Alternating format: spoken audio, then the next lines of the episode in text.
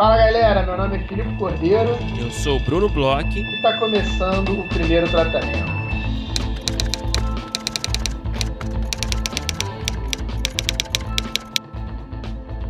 Fala, Brunão. Tudo bem? Olá, olá, Felipe Cordeiro. É, tudo bem por aqui? Como está o senhor? Ótimo, Brunão. Sabe uma parada que eu estava pensando aqui quando eu falei o Fala, Brunão, tudo bem? E hum. uma curiosidade que eu queria dividir aqui com você. Hum. É, aqui onde eu gravo, né? É, até fica um pouquinho mais de eco do que eu queria, porque é um escritóriozinho que eu tenho meio pequeno, e eu fecho aqui as janelas, mas tem um vão que dá para dentro do prédio, sabe? Essas janelas que são meio que internas para dentro de um, de um vãozão de prédio. Eu conheço, eu conheço, eu conheço onde, onde o senhor habita. Então, e aí outro dia, num, num, dos nossos papos aqui, eu contei, né, que eu tenho uma vizinha que é streamer, né, que, que fica fazendo Sim. lives e conversando. Eu acho que são lives no Kawaii, inclusive, ainda não consegui descobrir a roupa é. dela para eu conseguir okay. vê-la. E aí, outro dia, cara, eu acordei cedo, é, no final de semana, e tinha um cara streamando um jogo, streamando games, assim, o cara falando sobre as estratégias que ele estava fazendo. E eu fico imaginando as pessoas que escutam toda quarta-feira de manhã ou terça-feira à noite, quando a gente grava as cabeças, eu falando, fala, Brunão, e aí sabem que tem tipo um outro streamer aqui, é, assim, é um prédio de. de Jovens talentos midiáticos, né? né? É, é, o, é o YouTube Space, né? Não, pois é, mas a, a, a moça que faz os streams no Kawaii, ela não é tão jovem assim pela voz dela. É, eu também não sou tão jovem assim. O cara dos games aí, ele sim, ele já, eu acho que ele poderia entrar é, no YouTube Space. Eu e ela, talvez a gente seria um pouco fora ali do, do, do grupo ali da galera, da idade da galera. Mas curioso isso, né? Me, é, me e você acha, você acha que eles também ficam falando de você, assim, aquele cara, o podcaster o podcaster de roteiro audiovisual? Cara, um que eu acho que eles não devem saber, é porque assim, o que eu faço mais alto de tudo é o Fala, Brunão. E Para por aí, eles, né? É, eles não devem. Eles, assim como eu não consigo encontrar os streamings dos meus é, vizinhos, eu, eu acho que dificilmente eles vão conseguir encontrar os meus. Mas eles devem, tipo assim, toda vez que eu mando um fala, Bruno, aquele cara de novo, pro, tá ligado? É, mas você pode estar tá entrando numa reunião também, né? Mas, mas eu, pô, uma, eu entraria uma, uma vez por sua. semana. Eu entraria uma vez por semana numa reunião falando. Fala, Bruno, tudo Ué, bem? É uma característica, é uma peculiaridade sua, né? É um carinha meio excêntrico, né? Acontece, né? É, pode ser. Acho que então eles podem achar. Ih, outra reunião com o Brunão. É, é. essa semana, essa semana tá atrasada a reunião com o Brunão. É, pode ser isso. E, e é assim que você entra na reunião, né? Sua grande entrada nessa sitcom, né? Maravilhosa. Mas, Mas bom, Bruno, vamos lá, tava, vamos lá. Tava vamos, parar. aqui. Vamos parar com esse comecinho aqui, essa conversa mole aqui, que não vai a lugar nenhum. Brunão, essa, esse final de semana a gente teve aí um mega encontro super especial com a galera do PTC Lab, né? Nossos é, é, amigos e, e mentorados aí, consultados, por que não, pelo PTC Lab com a estrela, com a grande, com a brilhante Carol Alckmin, né, Bruno? Exatamente. A gente teve a tão prometida, tão aguardada consultoria de produção, né? Então, a gente contou com a, essa participação ilustre, essa mentoria ilustre né, da Carol Alckmin, super produtora, super guerreira aí do audiovisual, produtora da Glass, já fez aí uma porrada de trabalhos aí é, muito muito legais, muito relevantes aí é, no cinema, é, no, no, streaming, enfim, na TV. E cara, foi ótimo. A gente foi uma reunião coletiva, né, dos seis projetos, os três projetos de drama, os três projetos de comédia, ali numa manhã de sábado agitada. E cara, a Carol trouxe muitos notes, cara, é muito valiosos aí, né? E, e é interessante, né? Porque a gente conversou com ela por alto, né? Enfim, deu um panorama geral do, do, do, que a gente tinha feito até agora no laboratório, né? todos os eventos, as aulas e é, as consultorias de roteiro, enfim. É, e aí a gente a gente esperava, né, muitos notes e comentários, né, é, feedbacks dela do ponto de vista é, de produção, né, de, de, de, mercado, né, de como que você vai levar esse projeto ao mercado, onde que esse, esse, esse projeto está posicionado, onde ele pode se posicionar dentro das possibilidades do mercado, né, e isso aconteceu de fato, mas a gente não esperava também tantos comentários de roteiro, né, do ponto de vista de produção, né, de alguém de produção que tem um olhar diferenciado, né, que sabe muito de roteiro também, é, mas tem um olhar de produtor. E ela trouxe muitos notes, muitos comentários é, desse tipo que, cara, eu acho que agregaram demais.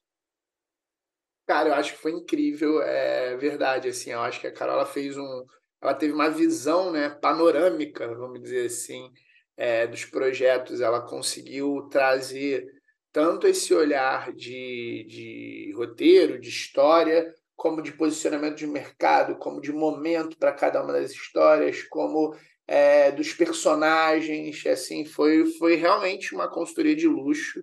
A Carol é muito fera, né? À toa que está fazendo aí algumas das melhores produções nacionais nos últimos anos, seguidamente, uma atrás da outra. E, assim, foi realmente um luxo poder contar com ela. E dá para entender, quando a gente escuta a Carol lendo os projetos, conversando sobre os projetos, falando os insights dela, falando os insights dela a partir do que ela sente do mercado, falando do feeling dela em relação aos projetos, a gente entende, né? Por que, ela está fazendo tanta coisa boa, tanta coisa que está fazendo sucesso, tanta coisa que está comunicando com o público, tanta coisa que a gente gosta de assistir. É, pô, é, é muito bom a gente poder ter é, esse brilhantismo aí, poder parar, né? Eu e você, a gente poder parar e assistir um pouquinho, aprender um pouquinho junto também. É uma delícia, né, Bruno? Não, exatamente. A gente queria agradecer a Carol por essa, essa participação e, e esse tempo né, que ela dedicou ao, ao evento, ao PTC Lab. Muito obrigado, Carol, de coração. É, é uma grande honra para a gente realmente contar com a sua parceria, com a sua presença aqui é, nesse nosso evento que dá tanto trabalho né, da gente organizar, da gente tocar, enfim. E eu tenho certeza que os autores é, dos projetos participantes gostaram muito né, da experiência e estavam lá né, com aquela sensação de, de, de, de, explodir a cabeça ali, né, de, de que, é, que é muito legal né, nesses, nesses laboratórios. Então, muito obrigado, Carol. Foi ótimo. É, e o evento segue, né? O PTC Lab continua aí, chegando na reta final. Teremos agora sábado, próximo sábado, teremos mais uma reunião de consultoria de roteiro com, com a gente mesmo, né? Nós dois vamos tocar essas reuniões, né, essas respectivas reuniões de, de drama e de comédia. É, e teremos também em breve o pitching final, com alguns players convidados aí do mercado. A gente vai trazer né, um resuminho aqui né, mais à frente. E é isso. Brunão, é, passado aí nessa né, nossa conversa, é, no último episódio a gente falou muito por alto sobre uma das melhores séries é, do ano, que você, tadinho, sofreu comigo no Frapa, porque você ainda não estava assistindo. Eu queria te perguntar, você já começou a assistir Vale o Escrito? Pois é, cara, eu sabia que. Bom, a gente combinou a pauta, né? Mas eu, sabia... eu já imaginava que isso ia, ia, ia estar aqui. Não, essa, essa, essa pauta ia ter que acontecer. É, era inevitável é, ali no Frapa, né? Você estava meio obcecado, né? A gente já combinou você e Daniel Belmonte, estavam totalmente obcecados. Eu vi que vocês encontraram até alguns colegas lá, né? No, no Frapa, que também já tinham assistido, tava todo mundo falando do Zé Personal, né? eu assisti, cara, eu, eu tô assistindo primeiro, eu tive que dar uma pausa. É, tá assistindo ontem, inclusive. Tava vendo o primeiro episódio, começando a assistir, depois de você né, ter falado tanto. Mas fala aí, Felipe, agora é o seu momento de falar um pouquinho sobre o Vale Escrito. É, já terminou? Você já assistiu tudo? Cara, já assisti tudo e vou te falar. É, quando eu cheguei no último episódio, sabe aquelas séries que você dá até uma enrolada para ver o último episódio porque você não quer que acabe a experiência? É, eu passei com o Vale Escrito uma coisa que. Sabe aquela, aquela, aquela, aquele dizer que quando você não está falando sobre a coisa, você torce para alguém falar sobre a coisa para você poder poder voltar a falar sobre Sim. tal coisa. Então eu estava passando um pouco por isso assim é, durante toda a experiência do Vale Escrito. É, eu acho que é uma das melhores séries do ano. Eu acho que assim, tem vários, várias coisas que me deixam muito chocado, empolgado e, e, e achar que é uma das melhores coisas do ano. Assim, é, para quem não sabe, né, o Vale Escrito é uma série sobre o jogo do bicho.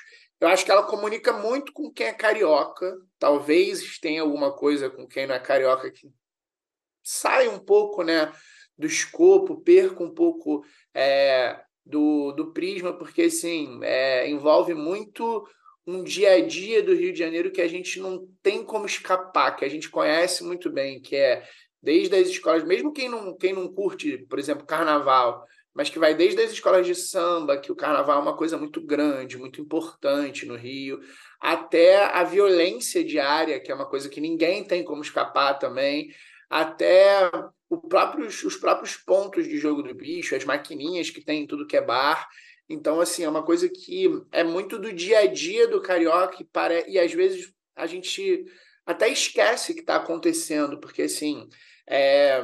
a, série ela tem um lado muito pitoresco, porque os, os chefões do bicho, assim, eles são muito, muito, muito pitorescos, eles são é, uma, uma espécie de máfia é, para o bem e para o mal, assim, essa máfia endeusada que virou um gênero né, cinematográfico, eles têm muito, muito dessa máfia italiana, mas a brasileira. São famílias, né? Então a gente tem um lado melodramático muito forte de briga intrigas, né? Familiares, né? Intriga familiares, ex-mulheres. Que brigam pelo poder, né? Ex-mulheres, ex-maridos, é, então tem uma coisa assim muito é, é, familiar, sabe? Ao mesmo tempo, esses caras, em determinado momento, eles quiseram fazer uma limpeza de barra e se tornaram é, patronos de grandes escolas de samba e criaram o carnaval, o carnaval né, de avenida, como a gente conhece hoje, que é, chamam, né, talvez vulgarmente ou não, de maior show da terra, foram foi a grana desses caras que criou isso, que é uma das coisas hoje em dia mais importantes da cultura brasileira, e ao mesmo tempo é muito violenta. E uma coisa que assim é, você está começando, Bruno, e uma coisa que ao mesmo tempo ele a série a série é muito engraçada em algumas coisas, porque existe uma banalidade na violência, sabe? Existe uma banalidade, um, um dia a dia assim é, comum, medíocre é, pequeno até, desses caras que são muito, muito, muito ricos, muito, muito, muito poderosos, muito violentos e que estão ali comentando sobre uma fantasia de carnaval, sobre é, um, alguém que conheceu na academia da Barra da Tijuca. Aliás, todo mundo se conhece e se mata na academia é. da Barra da Tijuca. é esse, esse ponto aí, tipo assim, o roteirista da série falou: ah, vamos aproveitar aqui o cenário e vamos utilizar para tudo. E tem também, assim, aí antes de eu entrar na parte mais da violência, mas tem as camadas tem dois policiais que conversam e eles falam coisas que são assim extremamente absurdas e ao mesmo tempo tão absurdas que elas ficam engraçadas e ao mesmo tempo é, preocupantes. Tem um policial em determinado momento que fala: ah, quando o fulano de tal tomou né, a, a, a operação da família, ele fez um churrasco. Tava todo mundo lá, a polícia inteira, governador. Eu fui convidado também, eu fui, fiquei um pouquinho. Só fiquei um pouquinho porque eu não queria, né, ficar muito com bandido. Então, assim, é uma coisa que é uma mistura muito grande. O outro policial fala: ah, a, família Garcia, lá, o, o, pai morreu saindo da academia, a filha conheceu o marido da academia, a outra fez não sei o que na academia. Ele, e eu sei, sabe por quê? Porque eu também frequento essa academia. Ele começa a rir, ele fala: nosso Rio de Janeiro, né? Apertado ali entre o mar e a terra. E aí, uma coisa que estava me incomodando um pouco, até um pouco mais para frente, é que é uma coisa que tem um pouco também na série Doutor Castor, que é uma espécie de romantização do, da coisa, assim, é você ficar um pouco é, só nesse lugar pitoresco. Mas aí chega num episódio específico, que é o episódio que eles vão falar, eu acho que você já deve ter visto que já citaram o nome dele, do Adriano da Nóbrega, e aí dali para frente mostra que assim tem todo esse lado folclórico da coisa, mas que o buraco é muito mais embaixo, sabe? É uma, é uma, uma operação realmente criminosa, violenta, é, com é, sequelas não só para quem está participando dessa guerra, mas para a sociedade civil em geral. É, me fez questionar muito assim se dá para fazer alguma coisa. Confesso que é uma série que ela nem, ela nem levanta tantas dessas perguntas, mas você, qualquer pessoa, acho que assiste, é, deve ficar em, determinado momento para frente, sem parar de pensar, nossa, como isso chegou a esse ponto e o que, que faz para mudar. Então, assim, é, ela tem um pouco de tudo. Ela tem humor, ela tem é, intriga, ela tem violência e, principalmente, uma coisa que eu já vi várias coisas sobre o jogo do bicho. Eu conheço algumas pessoas que é, não são necessariamente do bicho, mas são parentes, são pessoas que já trabalharam para famílias. Então, assim, é, de certa forma, também por ser carioca, existe. Eu tenho uma certa proximidade com um ou outro, não todas as famílias, eu não sou tipo o Boni, nem o Milton Cunha, mas morando no Rio é muito comum você estar tá num lugar que tem alguém, que alguém é amigo de alguém, assim. E então, assim, é uma série que para mim foi muito próxima nesse lugar, nesse lugar que para mim é muito carioca, né? E, e, e, aí tem essa questão de é, família, intrigas, violência, e aí o ponto que eu ia falar é que pela primeira vez é impressionante como tem tanta gente, não são todos, mas tem tanta gente que é envolvida muito é, pesadamente do, do núcleo do, da, do crime falando muito abertamente, apesar de usar signos muitas vezes, é muito engraçado que aos poucos você vai entendendo os signos de cada um, porque tirando um dos bicheiros lá mais velho, que é uma figuraça, o Piruinha, ele parece o Zeca Pagodinho dos bicheiros. É, ele tem a coragem de falar: não, eu ainda vivo do bicho, eu faço isso mesmo, porque também o cara tem 93 anos. Eu acho que ele já, já sabe que está na hora extra. Ele parece. E mesmo assim, ele fala assim, em um determinado momento: eu, eu não me preocupo de falar porque eu não tenho medo de ninguém, eu não mando matar ninguém, eu não mato ninguém. Eu sou um cara que vivo das maquininhas só. Aí a corta a cena seguinte. A do, ano passado, um pouco depois dessa entrevista, Piruinha foi preso por mandar matar, não sei quem, não sei quem lá. então, tipo assim, é uma parada muito absurda, mas assim, é, como eles conseguiram falar com a galera assim do alto escalão. É, de novo, não são todos, mas uma quantidade muito grande. E assim, as esposas, as esposas, filhos, é, chefes, como eles conseguiram falar com esses caras, botar esses caras para falar muito abertamente, até em determinado momento parecer que um estava ameaçando o outro, ou que um estava, é, por exemplo, o Bernardo Belo, para mim, é um personagem incrível da série. É um cara que não sabe de nada, fala que não se envolve em nada, mas ele sabe de tudo. Ele faz ameaças veladas e, ao mesmo tempo, ele diz assim: ó. Oh, é, se quiserem, eu saio fora, eu pego o meu e saio fora, porque pelo visto, está morrendo de medo. Então, Sei. assim, cara, eu fiquei, eu fiquei estonteado, eu fiquei com pena de ter acabado. Eu já quero uma segunda temporada, eu já quero uma série de ficção. É, eu não quero Mas mais tem espaço para uma segunda temporada? Tem história, tem, tem conteúdo, você acredita? Tem, cara, porque é o seguinte: é, eu acho que não dá para ter uma segunda temporada ano que vem. Mas é o seguinte: quando você chegar no final da, da, da série, você vai ver que a série ela fala muito sobre um momento atual que é uma espécie de início de guerra. Porque, assim, é, só para situar mais ou menos o que, que acontece na série, é, há muitos anos atrás, um grupo né, de bicheiros, é, liderado pelo Castor e pelo Capitão Guimarães, que tinha o Anísio, tinha o Piruinha, tinha é, o Turcão, uma série de grandes bicheiros do Rio de Janeiro, eles se sentaram e fizeram uma espécie de trégua. Eles dividiram a cidade e falaram: ó, agora que a gente fez a divisão, ninguém mais briga entre si. É, você não invade minha área, eu não invado sua área, e virou uma espécie de paz. E eles foram é, se tornando cada vez mais ricos, cada vez mais poderosos, cada vez mais violentos, mas entre si. Um não briga com o outro.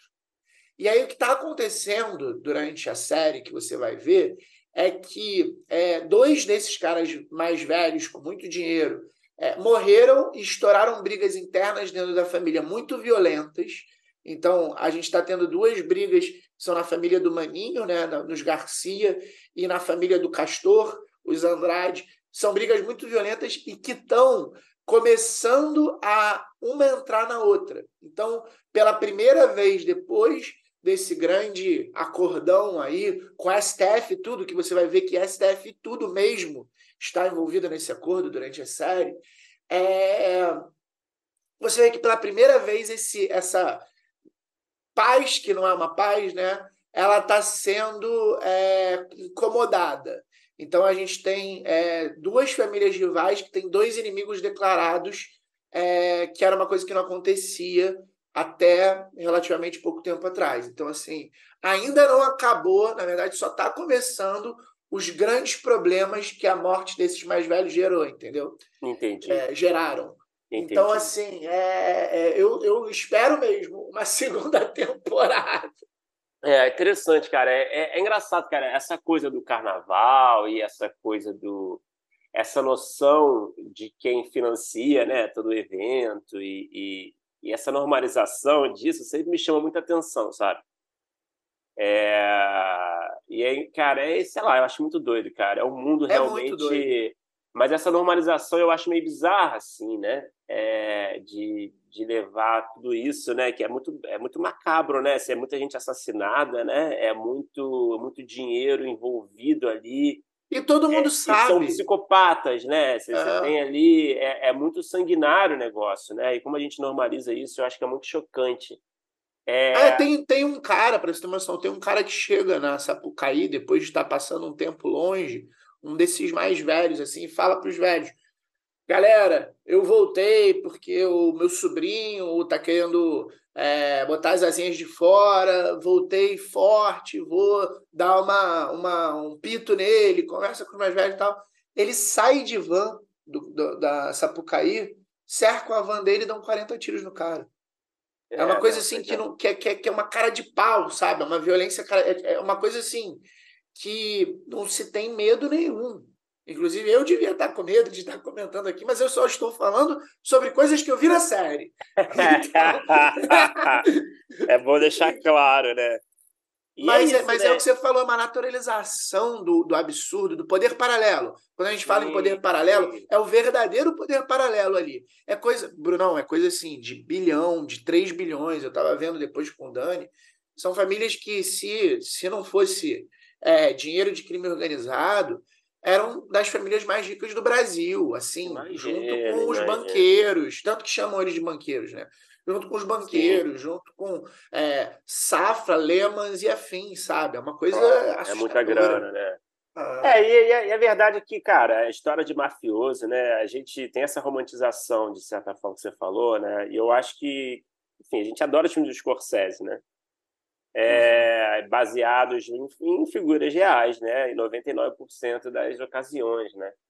Então, assim, não é novidade também, vai. A gente tem uma relação meio complexa, assim, sabe? Com, com essas Sim. figuras desse submundo. É... E essa série nada mais é do que valorize seus mafiosos locais, né? é, não, então, mas isso que eu acho que isso eu acho interessante, assim.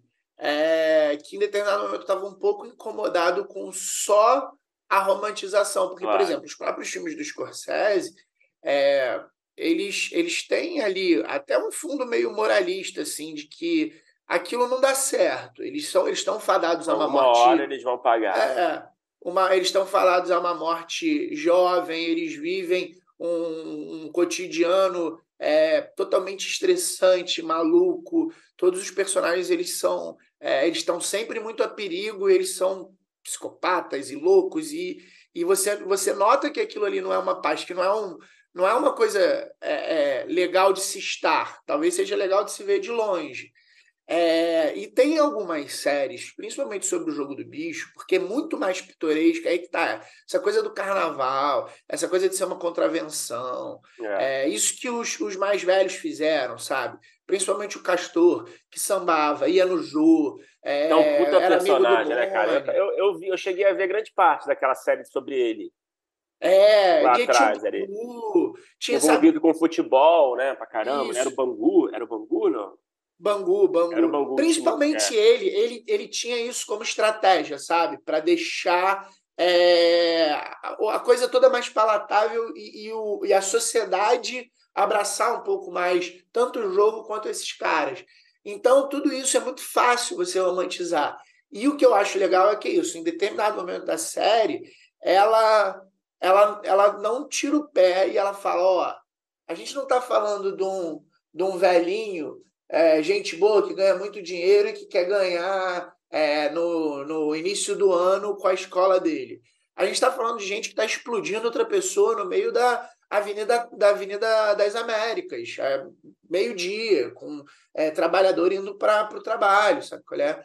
Então, assim, é, é uma coisa muito louca, muito violenta, e o que eu gosto é tem todo esse lado que, de novo, é, é, é, absolutamente fascinante de assistir, mas também a gente vê que assim, é, um, é um problema seríssimo, sabe? Total.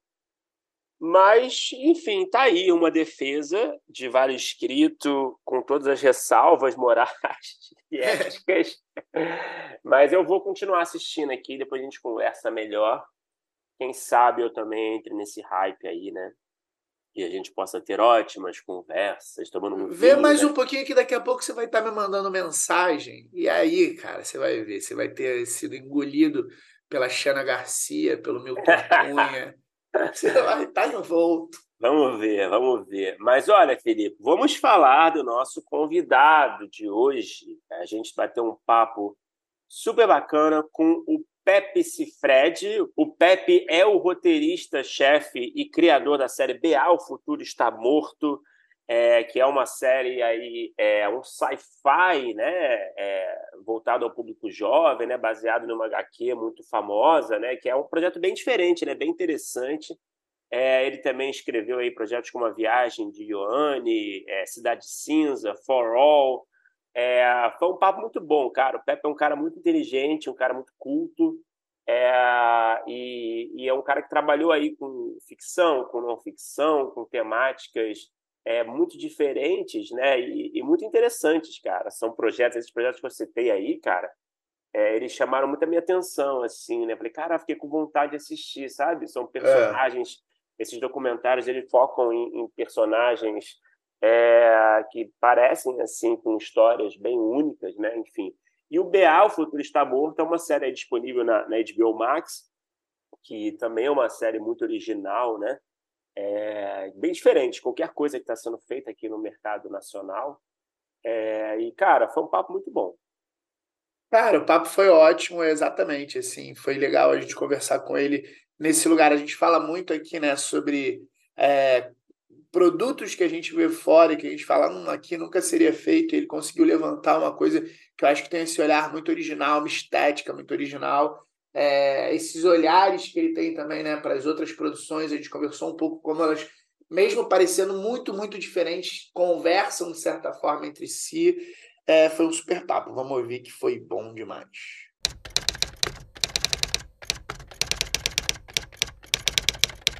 Pepe Cifredi, seja muito bem-vindo ao primeiro tratamento. Prazer falar com você, cara. Obrigado por falar com a gente. Pô, muito obrigado pelo convite. Prazer, Bruno, e prazer, Filipe. Cara, é... para começar nosso papo, Pepe, é, falar um pouquinho do começo da sua trajetória, é, como é que você foi parar no mundo do roteiro, nessa maluquice aqui que a gente faz? Sempre foi assim o seu desejo? Sei que eu, eu vi alguma coisa assim por alto, eu vi algum vídeo seu falando que você fez publicidade, você trabalhou com publicidade aí, como muitos de nós fizemos, né, por um tempo, né? É, mas enfim, eu queria entender um pouquinho como foi o seu começo de trajetória no, é, como roteirista, né? E que tipo de histórias que você queria contar você queria escrever ali quando você resolveu seguir por esse caminho? Eu fiz publicidade, como você disse, e, e sim, trabalhei com publicidade no passado e até recentemente. É, porém, minha condição é uma coisa muito divertida. Eu conheci um cara no primeiro ano que tinha ganhado um carro do pai e ele vendeu o carro e comprou uma super câmera e um super computador, assim. E a casa dele virou uma espécie de bunker de, de gente que queria lá gravar, rodar animação, rodar videoclipe. E junto com essa turma, é, eu disparei a produzir coisas. Na época tinha um festival, que é o Festival do Minuto, e tinha na parede da faculdade um pôster que dizia lá, premiação, não sei o quê, o tema. E com uns 20 anos é, de idade, eu fiz um curtinho com essa turma, eu escrevi. Eu nunca tinha visto um, um roteiro assim, de como formatá-lo e essas coisas. Fiz basicamente uma redação com descrição e diálogo. E, putz, ele foi super bem. É, ele terminou entre os vencedores, depois passou em, em outros festivais, apesar de curtíssimo. E eu peguei gosto, assim, é, pela coisa. Na, na verdade, a minha vida na publicidade, pelo menos no início, quando eu trabalhei com, em agência, era sempre uma forma de me manter fazendo esses curtas e, e esses projetos independentes. Mas esses, só para só entender um pouquinho melhor, desculpa, Filipe, esses curtas iniciais, assim, é, qual era a pegada? Então, eu sempre quis. É, esse primeiro curtinha, por exemplo, ele na época não tinha redes sociais, essas coisas, essas handcams era uma novidade. Ele era sobre um cara que sacava essa handcam no carro, no meio do trânsito, e falava: essa fita é para os arqueólogos, isso aqui é uma denúncia. E ele disparava a falar e a gente ficava vendo várias partes da cidade e várias questões, e tinha esse enorme é, monólogo em on e off que percorria o filme todo. Aí depois, é, até devido ao êxito do filme, eu decidi fazer a história da namorada desse personagem e criar um universo maior, assim. Na época, eu também tinha 20 e algo, é, os reality shows estavam começando. Então era a história de uma mina que sonhava tanto em ser famosa que ela era selecionada a um reality show que transmitia os sonhos dela ao vivo. E aí a coisa ganhou um certo tamanho. Era com a Mel Lisboa, com o Paulo César Pereio, com o Antônio Abujanra é, e o Luciano Gatti. E foi aí que eu conheci o Rafael Coutinho dando um pulo para o BA meio do nada. O filme misturava filme com, com animação, né? Então é, live action com, com full animation e cortava da Mel Lisboa em filme ela levantava correndo, uma coisa meio Corra Lola Corra, meio Kill Bill, assim, de ser. E aí foi aí que eu comecei minha parceria com o Rafa, é, que resultou em outros curtas e até num, num longa-metragem que ainda está inédito, está aí numa produtora. Mas voltando à sua, sua pergunta original, a vontade era é, eu, eu gosto de, de tramas é, realistas, né? Mas eu, eu gosto desse momento em que a realidade e, e a fantasia e, e o nonsense e o, o absurdo mesmo, né? O surreal, eles se encontram, assim, né? Esses, pelo menos é o que eu gostava de, de partida, assim. Esses primeiros trabalhos, eles todos orbitavam nesse curto pedaço onde as coisas fazem sentido, mas de repente a realidade começa a ganhar climas de ficção e, e, e uma espécie de, de, conspiração, né? E aí de repente se revelam outros mundos e, e, outras coisas que, que, enfim, entram no caminho da protagonista. Pepe, nesses primeiros trabalhos você escrevia e dirigia também? Sim, é, eu escrevia e dirigia. É, não todos eu dirigi, alguns eu, eu só escrevi. Eu adaptei na época um, um quadrinho do Rafa que ele fez a adaptação. Inclusive, isso foi uma ótima escola para depois saber como adaptar o Beijo Adolescente, né? entender que, na verdade, não basta, é, você precisa recriar uma série de, de bases de uma história de quadrinho para ela virar Acho que isso vale para qualquer mídia, né, que a gente tentar transpor no cinema uma narrativa. Mas, enfim, eu sim, eu escrevi, dirigia, produzia. Eu venho um pouco desse rolê do, do faça você mesmo. Claro que com o tempo é, a coisa foi ganhando um clima institucional, corporativo, assim, né? Eu fiz inclusive documentários depois. Eu sou do tipo de pessoa que experimenta, assim. Eu, eu escrevo desde moleque. É, lembro muito de estar no carro com meus pais indo à praia e eu ouvi essa voz na cabeça, assim, tipo, falando. E escrevi de propaganda, branded content, a documentário, a programa de TV, a reality show, curta de ficção, longa de ficção, apesar dos dois que eu escrevi estarem inéditos, e agora uma série de, de ficção. Então, e sim, dirigi algumas dessas coisas, é, e algumas, inclusive, por produtoras grandes. Assim. E tem, e tem uma, uma preferência em alguma dessas desses chapéus, assim, se, se, como esse grande realizador, assim, você, sei lá, na hora de chegar ali no, no médico, escrever profissão, você coloca diretor, coloca cineasta, que aí você dá abrir um pouquinho mais, ou bota roteirista. Como é, como é que você se sente, vamos dizer assim? Olha, é, no médico eu coloco cineasta, apesar de me sentir meio um falsário escrevendo isso num formulário. E a verdade é que eu, eu tenho muito prazer é, em escrever. E eu acho que o, o escrever é um jogo de possibilidades, é, é uma enorme imersão, assim, e onde o tempo se dilata, onde os problemas da vida até ficam um tanto distantes. Eu acho que dirigir é um outro jogo.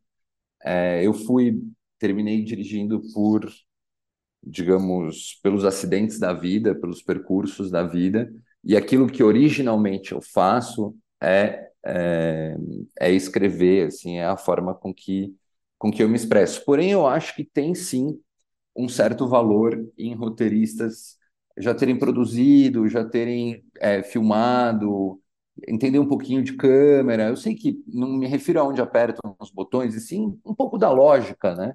Do, porque eu acho que isso faz uma diferença na hora de criar cenas, na hora de escrever as cenas, por mais que você não coloque é, os setups de câmera, você vai sugerindo, né, através de palavras, o olhar da pessoa que lê.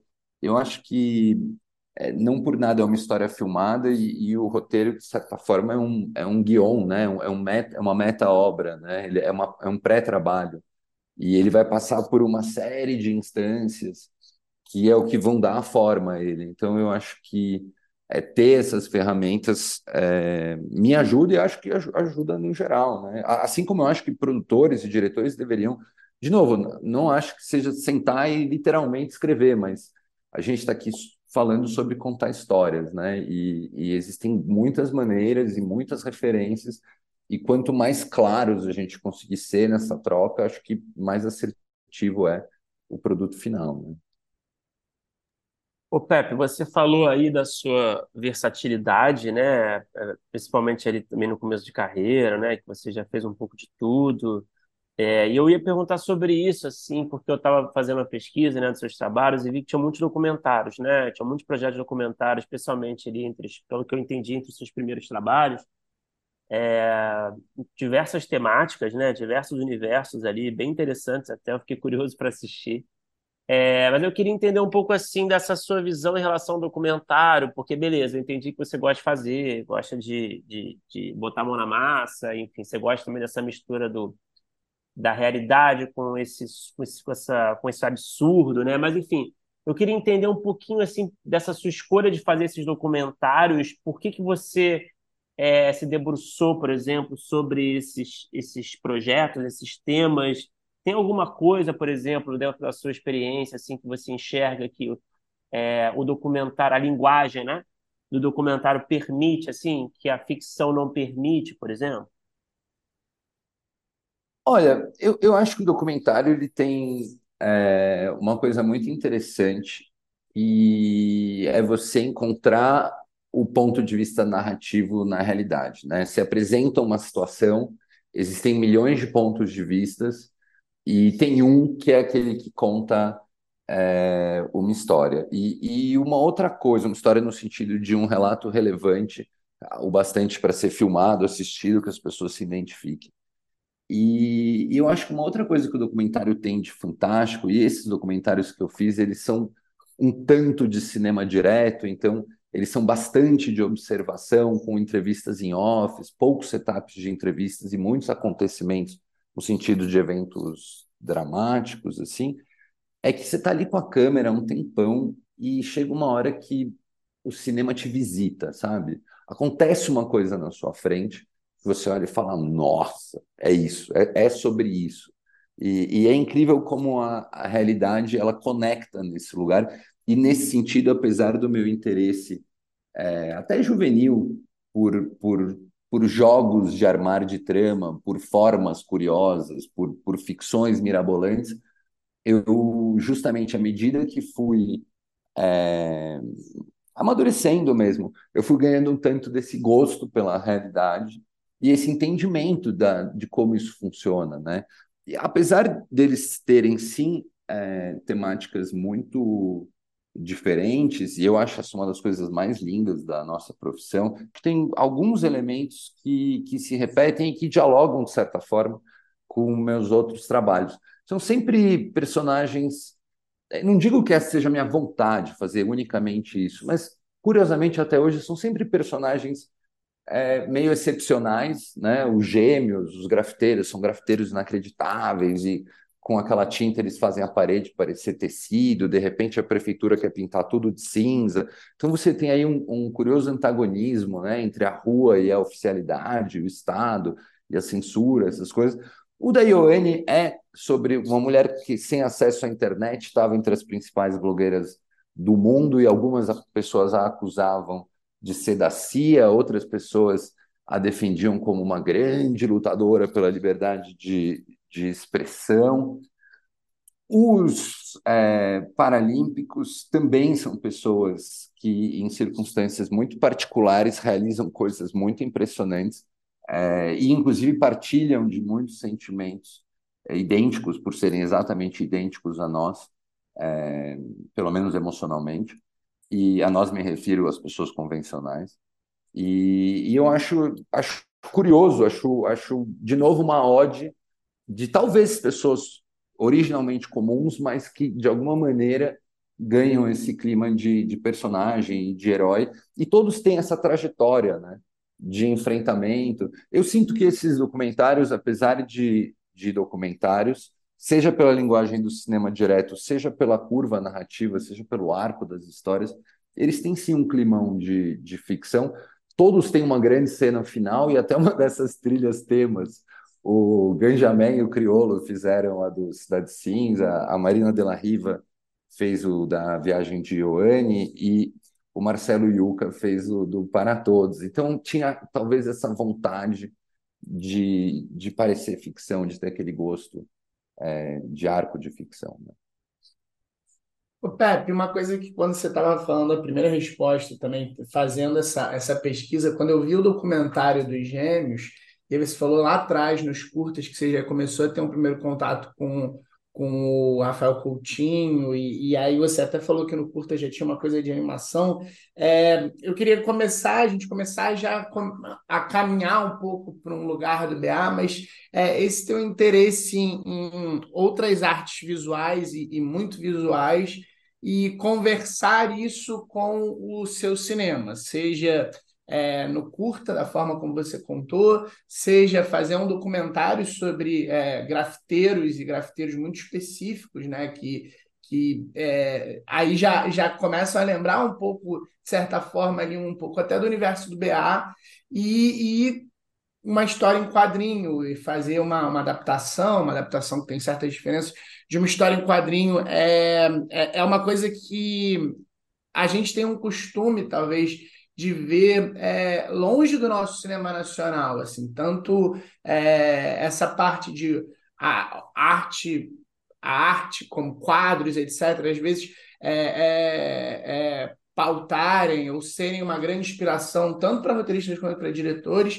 e aí a gente indo para outro lugar, até coisa de é, história em quadrinho, graphic novels, etc., não é uma coisa que a gente costuma ver tanto aqui, né?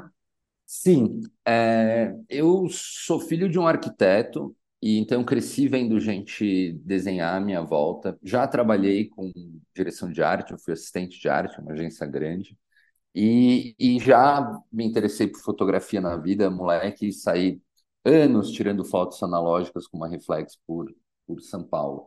Então, eu tenho sim um, um, um super interesse nessa coisa das imagens, mas eu acho e acho mesmo que o, o cinema ele abarca, né? A gente, claro, pode fazer cada um o seu cinema e do jeito que quiser, mas ele abarca essas outras artes. E acho que é natural buscar inspiração é, na música, no sentido narrativo mesmo, de personagem, de curva, de, de conflito, na dança, no, no quadrinho, na poesia, na literatura. É, Para mim sempre foi, inclusive a primeira reunião, depois de aprovado é, o BA com a HBO, eu levei uma apresentação cheia de imagens e subtítulos, justamente para que se visualizasse aquilo que eu imaginava, pelo menos narrativamente, é, para ter certeza mesmo, né? Porque as palavras elas passam por algumas interpretações e policial é, para um é uma coisa, para outra é outra, né? E, enfim, e, e, se você mostra, especialmente o, as imagens elas contam, né? Elas ter, terminam contando mais sobre quem gerou a imagem do que sobre a pessoa fotografada, mas ela não deixa de, de servir de, de, de elo, né? De signo para se explicar. E sim, eu assim, é, parto de uma reflexão que, na verdade, vem também do meu começo, e eu já amadureci isso, então acho curioso advogar isso, mas eu já questionei é, na vida esse, esse excesso de realismo e, e, de certa forma, didatismo, no sentido de uma métrica muito, muito clara, clássica, é, e, e, já até porque naquela época você tinha, quando eu era moleque, o, o Charlie Kaufman, o Guilherme Ariaga e outras pessoas mexendo, né, nas formas de roteiro, entregando umas histórias poéticas, assim, e umas histórias lindas. Então, eu sempre achei que, de certa forma, o roteiro ele poderia entrar aí, né, que o, o roteiro ele é mais é, do que simplesmente a indicação de uma locação e uns diálogos entre personagens, e sim é, ele tem dentro dele todas essas referências de, de situações e de imagens e, e, e, e elas servem para a gente ir ambientando essa, essa ficção e iluminando a sala mesmo e falando, tá, beleza, até onde vai isso, né? Até onde eu posso brincar com isso? E eu sinto que às vezes é, algumas metáforas imagéticas, alguns pontos de entregas é, cênicos, dramáticos, mas em imagens, conversam com muita potência com, com os espectadores, né? Eu acho que a gente tem que tomar um certo cuidado com os diálogos. É, claro, pagar as windows dos personagens e essas coisas todas, mas ao mesmo tempo é, tentar não fotolegendar, tentar não explicar demais, é, porque as pessoas hoje, mais do que nunca, consomem um mar de, de tipos de narrativa.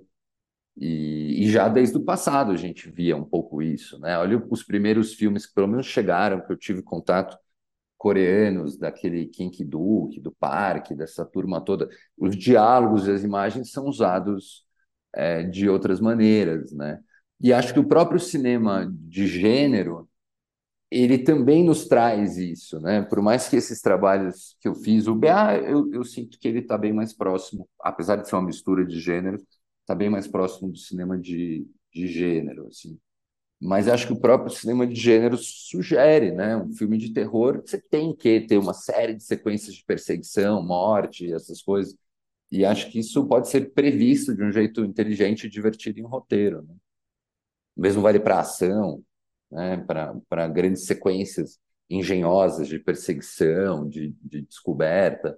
Eu acho que muito do cinema é, é, é, essa arte que é levada pelas imagens, né? pela soma das imagens, com trilha, ajusta a posição das, das cenas, vão criando essas sequências que, que, que justamente, claro, tem diálogos que eu nunca vou esquecer, tem frases famosas que eu nunca vou esquecer, mas eu, eu, por exemplo, gosto de offs e de monólogos que entram em on e off. Todos os meus trabalhos é, passei por isso e adoraria mudar. Eu, eu também não tenho essa, não vejo isso. Ah, isso é uma linguagem ou estou criando uma maneira. Eu acho que enquanto roteirista, é, o legal é justamente ir visitando outros gêneros e, e e pensando nas convenções e, e, o que o que você paga, o que que você subverte, né?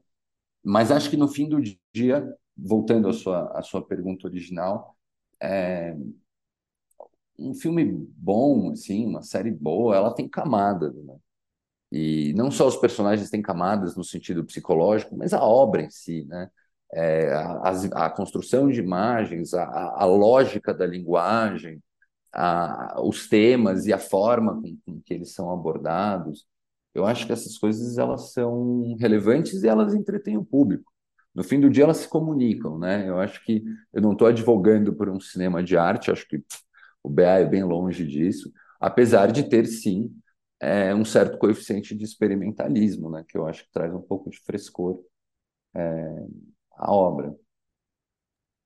Ô, Pepe, é, falando agora, entrando já definitivamente no BA, né? É, eu queria entender um pouco assim, em termos práticos, como você falou, né, que você levou um apoio visual ali, né, para passar, transmitir suas ideias, né, com o projeto ali para a HBO, enfim. Mas eu queria entender um pouco mais de como foi esse processo, assim, de levar, de fato, esse projeto para o mercado.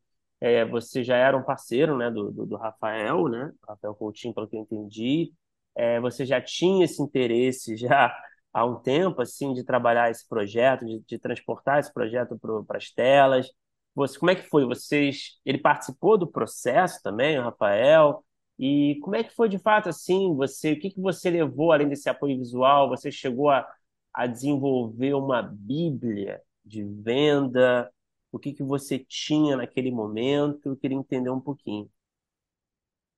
O projeto nasceu é, de uma parceria entre eu, a Mariana Youssef e o Marcelo Mesquita, que é um dos produtores e um dos diretores da série. É, a gente se juntou para fazer um grupo de projetos. Entre eles, eu apresentei esse, justamente porque eu tenho uma relação de longa data, de quase uns 20 anos de parceria é, de trabalho com o Rafa sendo que justamente por conta dessa parceria, e não só da amizade mesmo, de trocar livro, trocar filme, né? Eu tive um grupo de roteiro do, com o Rafa e um, uma galera é, super legal. Então, eu partilhava das referências, eu tinha um norte é, para aquilo, porque eu acho que um dos desafios do quadrinho é que é uma narrativa bastante alegórica e bastante lacunar, e, e também que enfim, não se enquadra com muita clareza em nenhum gênero assim, narrativo. Então, tinha ali um grupo de desafios que eu imaginava as respostas e apresentei para eles. Eles se animaram.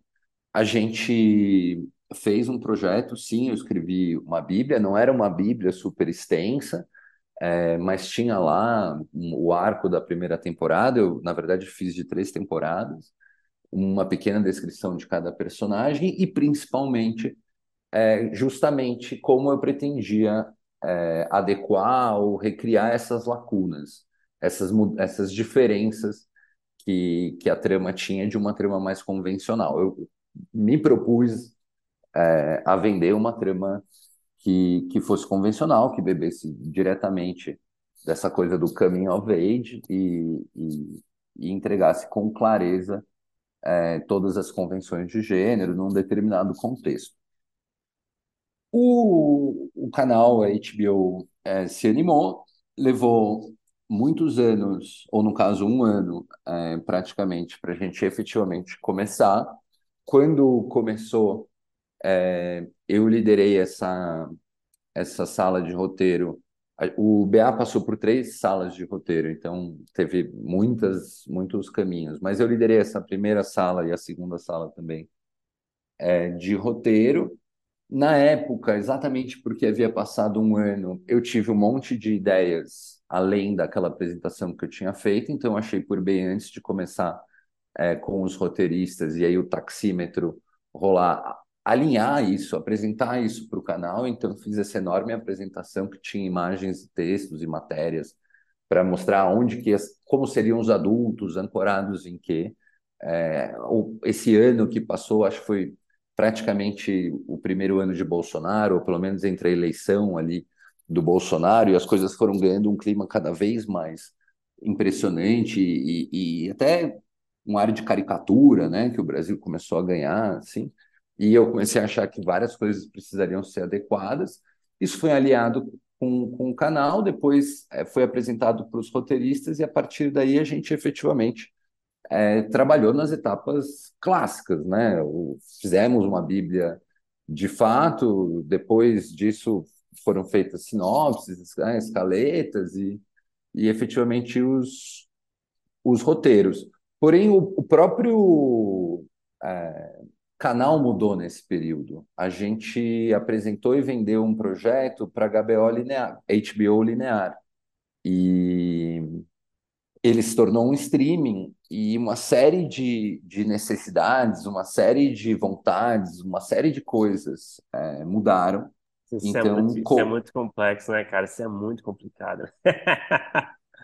Olha, eu concordo, mas ao mesmo tempo eu acho que é super é, do jogo, assim. Eu, eu tenho, apesar de ter feito esse percurso meio independente, futebol clube na vida, eu acho interessante criar é, sob regras e sob arestas. Acho divertido entrar na, na loucura do outro, né? na, na história do outro, assim. E, e nesse sentido, é, foi, foi um grande desafio, mas ao mesmo tempo um, um enorme aprendizado de, de como se constrói e, e até como se altera, é, como se alteram as coisas, assim. Eu acho que em algum lugar, por mais que é, a gente tinha uma trama mais alegórica, mais artística, digamos assim, é, e ela foi se tornando uma trama mais de gênero, e aí a coisa ficou realmente de ficção científica, os superpoderes ficaram realmente é, de super-heróis, ou pelo menos um comentário em relação a narrativas de, de super-heróis. E eu acho que isso responde a vontades do público, né? Isso responde a necessidades de um canal, de um, de um algoritmo. E eu confesso que eu sou fã de um monte de tramas é, de ficção científica e de, e de super-heróis, então foi, foi divertidíssimo. Eu acho que, inclusive, a história original já estava nisso. É, independente da, da versão feita é, a primeira, e de certa forma eu talvez estivesse muito próximo da obra original, eu acho que essa versão que, que, que vai para as televisões, ela não deixa, né, para as telas, ela não deixa de ter uma série de elementos do quadrinho, por mais que não conte exatamente a história do quadrinho, e, e enfim, e, e tenha outros desdobramentos, assim, eu acho que uma certa sensação daquilo se mantém, assim, e nesse sentido é uma, é uma grande vitória. É... Mas sim, eu, eu sempre, eu, por exemplo, me meti a fazer o Look and Feel, né, junto com um pesquisador e com a Mari Youssef. É, eu, eu sempre usei imagens, sempre tive até videoclipes e, e outras coisas como referência, além de filmes, né, obviamente, além de referências mas eu acho que tem, tem muita coisa produzida que é interessante, inquietante, assim. Eu acho que a gente não chegou a usar, mas tem um clipe lindo em, em que o Jaden Smith, o filho do Will Smith, usa umas balaclavas rosas, assim. Pô, uma, uma balaclava rosa é uma imagem que conta um monte de coisas, ou pelo menos é uma imagem inquietante, te dá vontade de saber o que é isso, para onde está indo, que droga de bandido maluco é esse, ou se é um bandido de fato. Eu, eu acho que esse é o valor das imagens no sentido de roteiro e no sentido de narrativa. E depois o desenvolvimento deveria responder as perguntas que eventualmente uma imagem ou, ou uma situação em comum gere no, no espectador. Ô Pepe, é, eu queria aproveitar essa sua resposta e uma coisa que, que a gente estava tá, conversando, eu e Bruno, quando a gente estava assistindo, né? A gente, enquanto está fazendo essa entrevista, só para situar, né? Porque vai sair um pouco mais na frente, saíram os três primeiros episódios. Então, a gente viu aí esse início, ainda não viu a temporada toda, infelizmente. Já estou curioso aí para ver os próximos.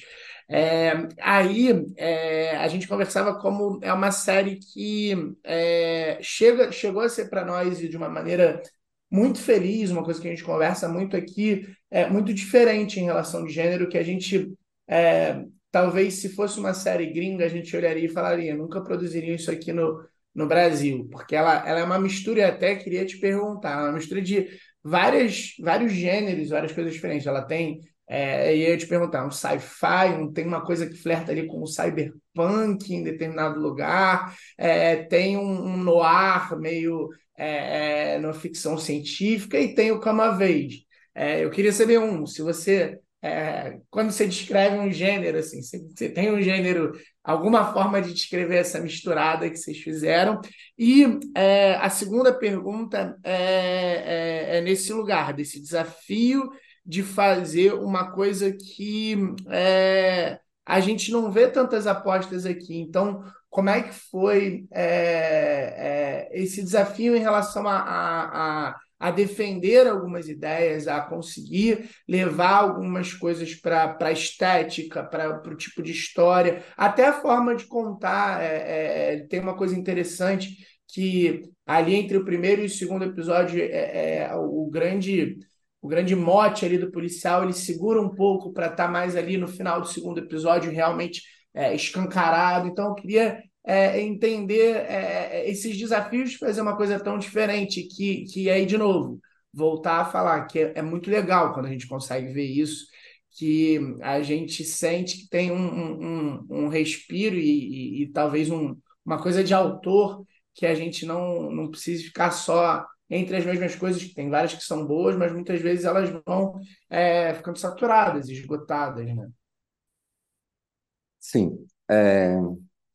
Começando pela segunda pergunta, todo o processo, é, em todas as etapas de aprovação e até nas etapas, as discussões em grupo, é, eu sempre tentei detalhar ao máximo, e por isso, inclusive, alguns apoios de imagem. Então, te dando um exemplo prático, não só a Bíblia, como as escaletas, principalmente, a gente as fez que eram praticamente o, as cenas de roteiro sem, sem o diálogo, porque eu tinha essa preocupação de que o canal é, tivesse muito claro o que estava ali, o que estava sendo proposto, justamente para que lá na frente, quando os roteiros estivessem feitos, o look and feel, ninguém tomasse um susto, sabe? Então, voltando ao exemplo, existe um, policial vestido de policial contemporâneo ou vestido de uma espécie de integralista do futuro, que é esse que a gente tem no, no BA. Essas coisas foram mostradas. É, até porque, justamente, o, o BA ele mistura, vou indo para a sua primeira pergunta, uma série de gêneros, uma série de símbolos, é, pagando, de novo, umas moedinhas das convenções, mas se permitindo de, de viajar e de ter uma identidade própria. Assim.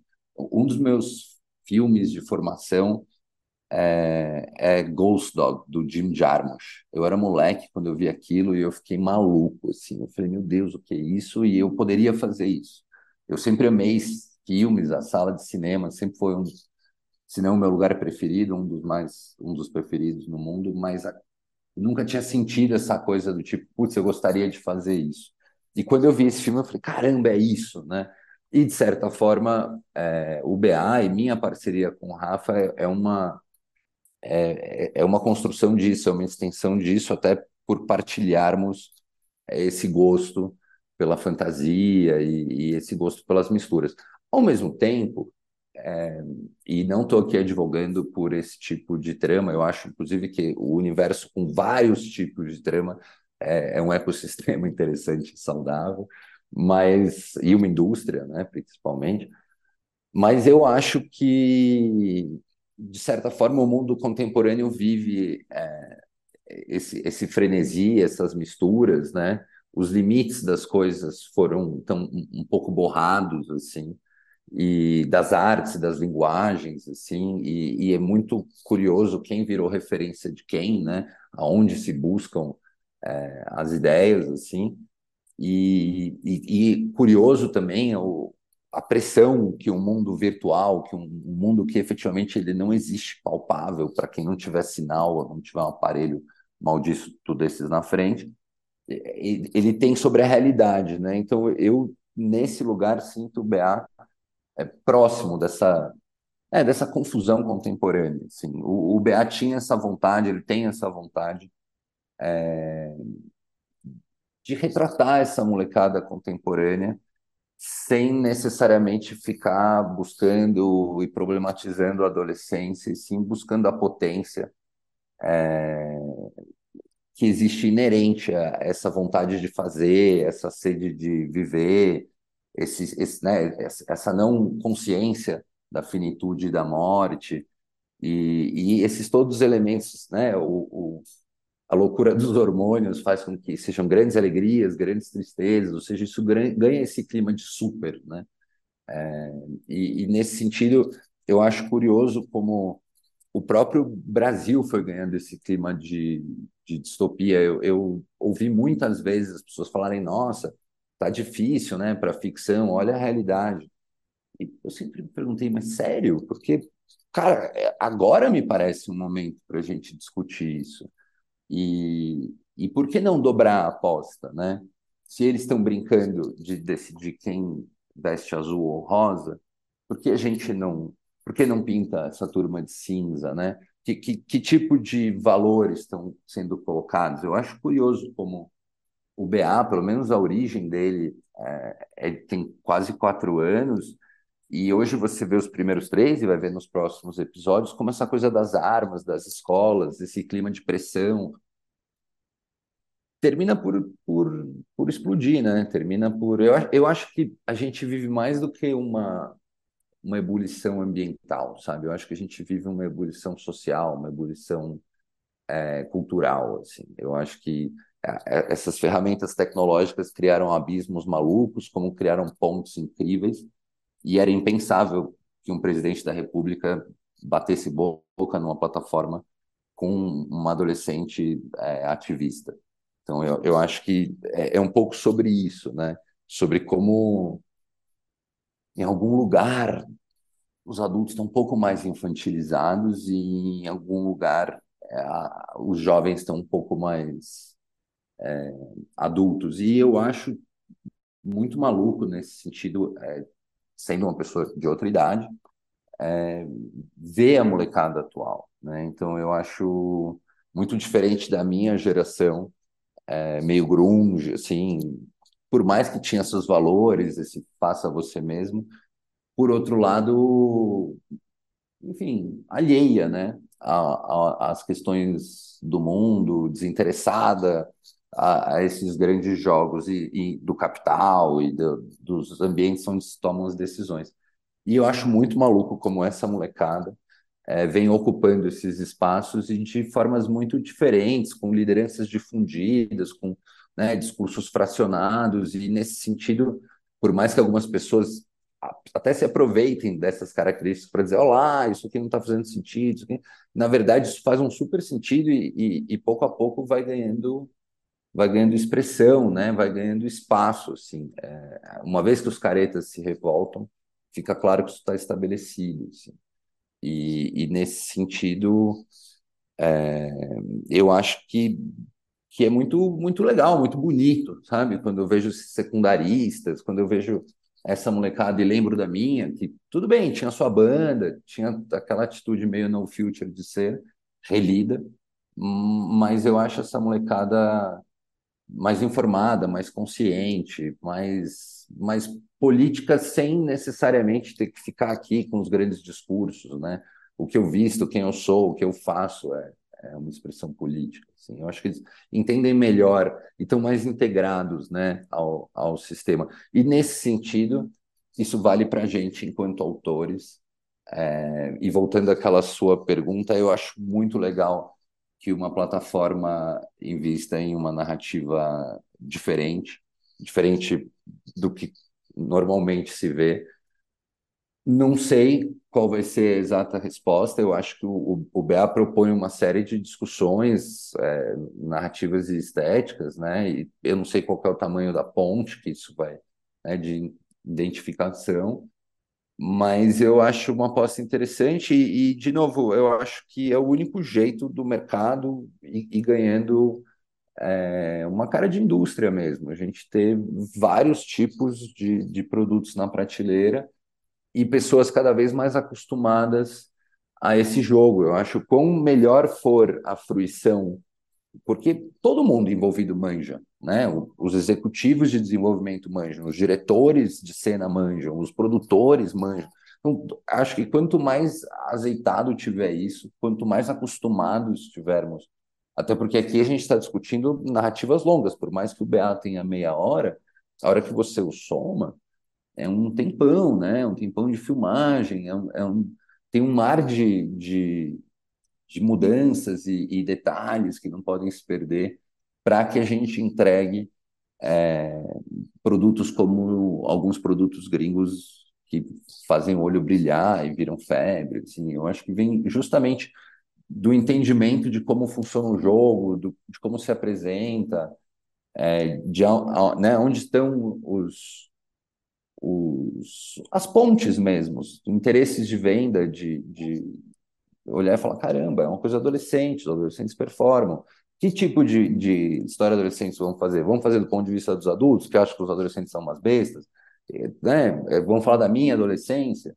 Me parece que, que o legítimo era buscar uma outra coisa, e, e acho que isso estava na gênese da história do Rafa, uma vez que o Rafa propõe é, uma dicotomia, uma oposição muito clássica né, e geracional. O, o jovem contra o velho, o colorido contra o cinza, o Cidade Cinza. O longa é basicamente sobre essa mesma né, oposição. Assim.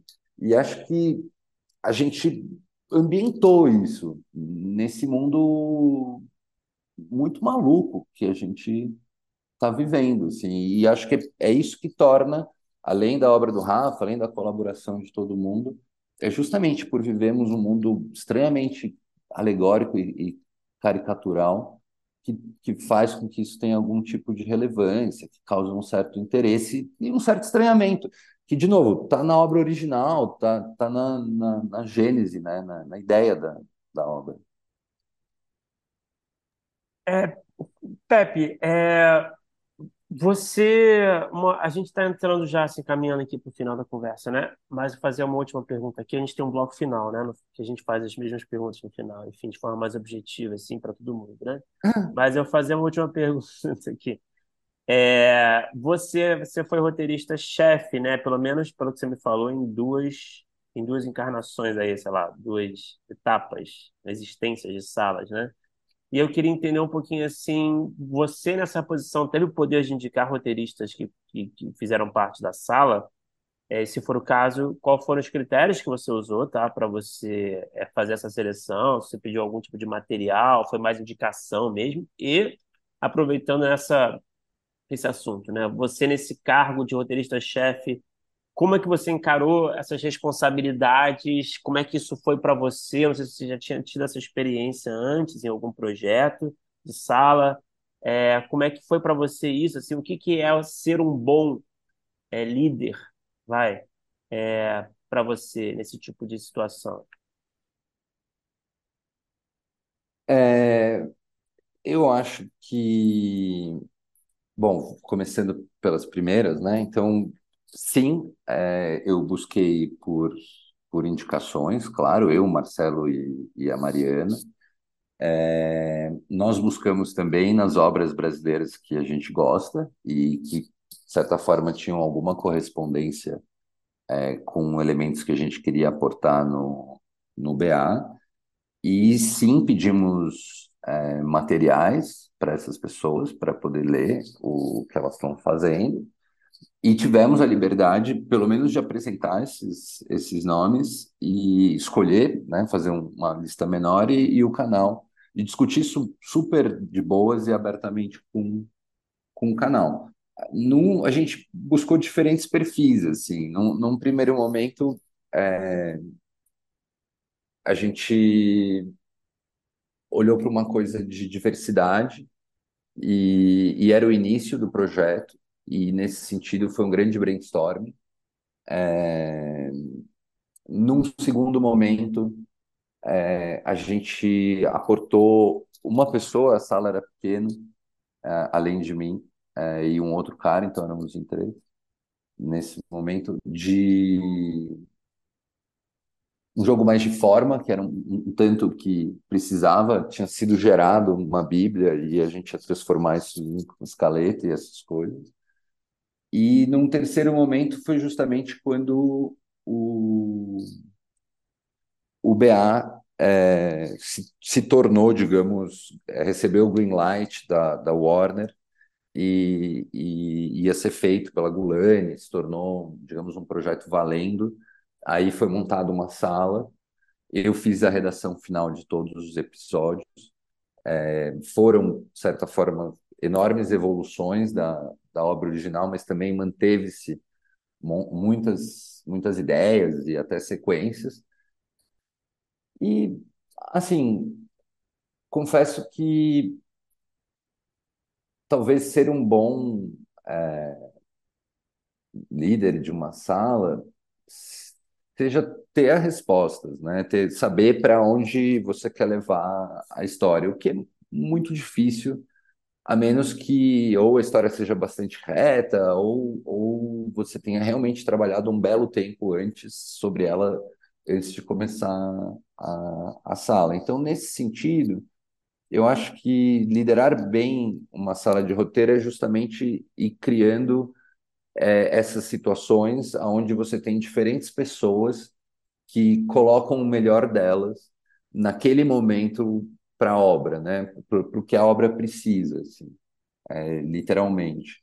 Então, eu acho que uma sala de roteiro é uma coisa viva, e se o cinema é uma coisa coletiva, nossa, uma série é loucamente coletiva, e todas as pessoas que passaram é, aportaram ideias importantes e visões importantes e coisas que até num primeiro momento talvez nem ficassem tão explícitas e quando foi ver no final aquilo tinha ganhado uma magnitude. Então, eu acho que é um o roteiro é um exercício vivo é, nesse caso, né? A gente está falando de um, uma série grande que depois na hora de produzir também é, passa por uma série de adaptações da realidade. Então isso continua sendo reescrito os próprios atores, especialmente escolhas de, de palavras e muitas vezes algumas lógicas de alguns diálogos, mas até os atores é, transformam. Então, até o último momento, as pessoas estão se apropriando e, de certa forma, te devolvendo aquilo que precisa ser adequado, ou, enfim, a, é, outros aspectos que não aquele planejado anteriormente da obra. Então, eu acho que ser um bom líder de um, de um processo desses é justamente pelo, conseguir defender os conceitos é, primordiais, assim, basilares, não perder o, o norte, né, o porquê que está sendo feita essa história, porque mesmo com todas as transformações, que é natural que tenha, ela mantém a sua identidade, ela mantém um núcleo duro, que, que continua com algum frescor, continua fazendo é, sentido, né? Pepe, a gente tem esse bloco final, como eu falei, né? Então vamos lá para a gente é, encerrar com chave de ouro. Qual foi o melhor roteiro que você já escreveu, na sua opinião? Pode ter sido produzido, pode não ter sido produzido, vale qualquer formato, um filme, curta, é, episódio de uma série, série longa, enfim, vale tudo. Ah, eu acho essa pergunta difícil, porque pessoalmente eu sou bastante crítico é, com, com as coisas que eu fiz. Eu gosto bastante do BA, eu gosto sempre do, do último trabalho, sendo bem franco. Eu acho que ele responde ao, ao status, né? Por mais que o, o cinema, enfim, o audiovisual tenha essa característica, que a, a obra está sempre, ela é anterior ao lançamento, né? A, a criação dela. Então você está sempre defendendo talvez ideias é, do passado recente. Eu gosto muito do BA, eu, eu, eu gosto muito do primeiro episódio, eu gosto muito do último, é, gosto de alguns do meio. Eu não, não sei, assim. Eu, na verdade, eu faria todos eles hoje diferentes, assim, todos os meus trabalhos. Meu primeiro curta, eu gosto muito da sinopse. Quando eu vejo, eu percebo que eu estava, enfim, muito é, fixado em, em, em, ideias que não tinham tanto a ver com a história, a sinopse era ótima. É, o, o, próprio BA, é, vendo o produto final, eu tenho outras ideias. Mas, mas é um pouco isso, né? Eu acho que eu, é retórico, é meio babaca. É, eu gosto muito dos documentários também. Eu acho o, o, o Cidade Cinza é, interessante, acho para todos muito incomum, porque você, os espectadores no geral esperam um tipo de narrativa e são surpreendidos com uma outra. E acho que o Para Todos em especial é, ele toca as pessoas no sentido de comovê-las. Eu acho que o, o, é isso. Eu acho que o, o BA é o, é o mais legal até agora. E qual foi o pior roteiro que você já escreveu? Pode não ter sido produzido também, viu? Cara, olha, eu acho, como eu te dizia, eu gosto muito do, do meu primeiro curta, e ele, inclusive, por essas coincidências da vida, é, deu no Braulio Mantovani, que se animou muito com ele, e me deu, na verdade, negociou os direitos de um, de um livro dele, que eu gosto muito, mas eu, por exemplo, acho que esse roteiro devia ser feito completamente diferente. Eu acho ele bem errado. E, e acho também a direção bem errada. Mas, mas eu acho que ele tem um frescor. Eu, eu sinto isso. É, eu vejo muitas imperfeições, especialmente nos primeiros, próprio Cidade Cinza, mas eu também enxergo a potência da coisa, assim, eu, eu não consigo ter um favorito nem ter o, o meu pior, assim, eu, eu, eu, eu, eu sofro com todos eles e, e fico sempre refletindo, enfim, sobre aquilo que eu não vi, né, sobre aquilo que a gente margeou, mas não, nunca não pegou. E tá, o que que, é, o que que você assistiu? Pode ser nacional ou estrangeiro. Aí você já até falou na, na conversa um exemplo, mas aí pode ser esse e outros. Quando terminou, e aí também pode ser qualquer formato. Quando terminou, você pensou, pô, eu queria ter escrito isso. Ah, já que a gente estava falando do BA, eu gosto muito da adaptação de Watchmen. É, eu acho ela muito. A série ou o filme? A série. Eu acho que a série é, demonstra com muita inteligência como pegar uma obra que só funciona naquela linguagem, porque a obra original tem uma forma muito espetacular, mas ela é baseada no quadrinho, e, e soube recriar e soube também atualizar é, algumas coisas, mantendo a lógica, mantendo os conflitos, mas traduzindo eles é, para uma geração assim contemporânea. Eu acho um, um, um belíssimo trabalho. Mas para não falar só de tramas realistas, sim, eu, eu desculpa, só de tramas é, excessivamente alegóricas ou fabulescas, eu gosto muito daquele I Know This Much Is True, por exemplo. Eu acho lindão, assim, impressionante, um trabalho incrível e que flerta com a literatura com todo aquele realismo, ele tem um ritmo e uma coisa muito muito própria, muito espetacular, assim. É...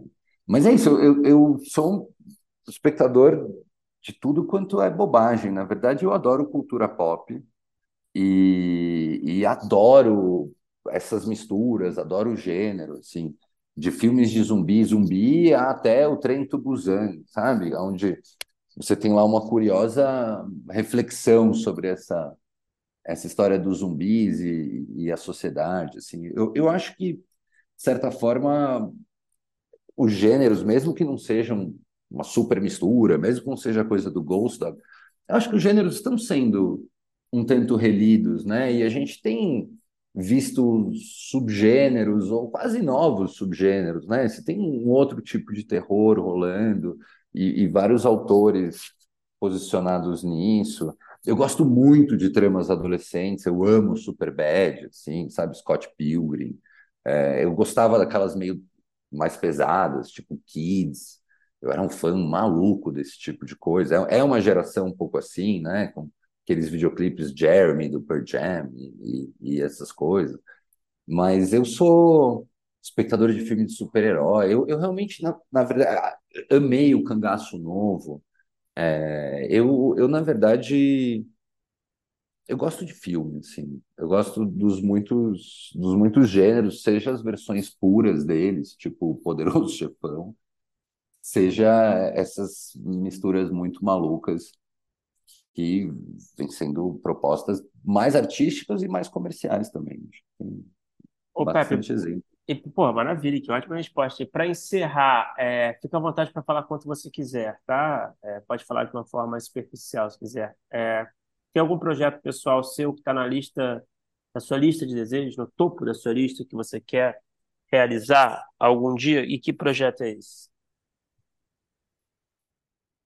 Olha, tem um outro quadrinho do Rafa, é, o Mensur, que eu adoraria é, fazer E, e, e seria divertido justamente para fazer um outro tipo de história, uma mistura muito menor de gêneros, uma coisa realista, trazer um outro olhar, mas mais uma vez recriar, ambientar num outro contexto e, e, e digamos, endereçar os personagens de forma é, diferente.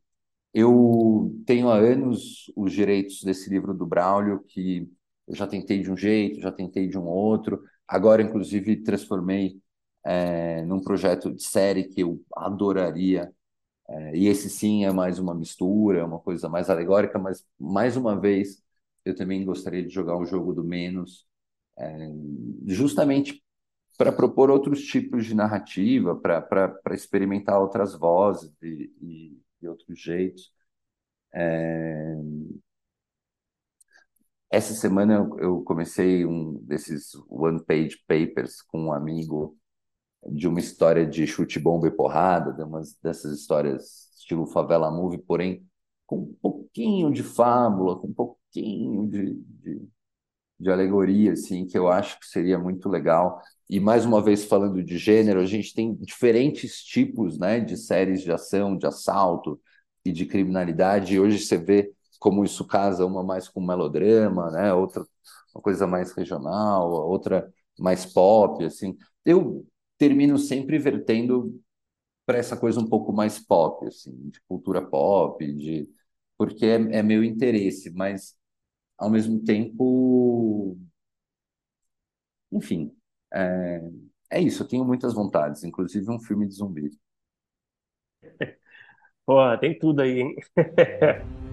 Pô, demais, Pepe. Cara, muito obrigado por falar com a gente. Parabéns pelo trabalho.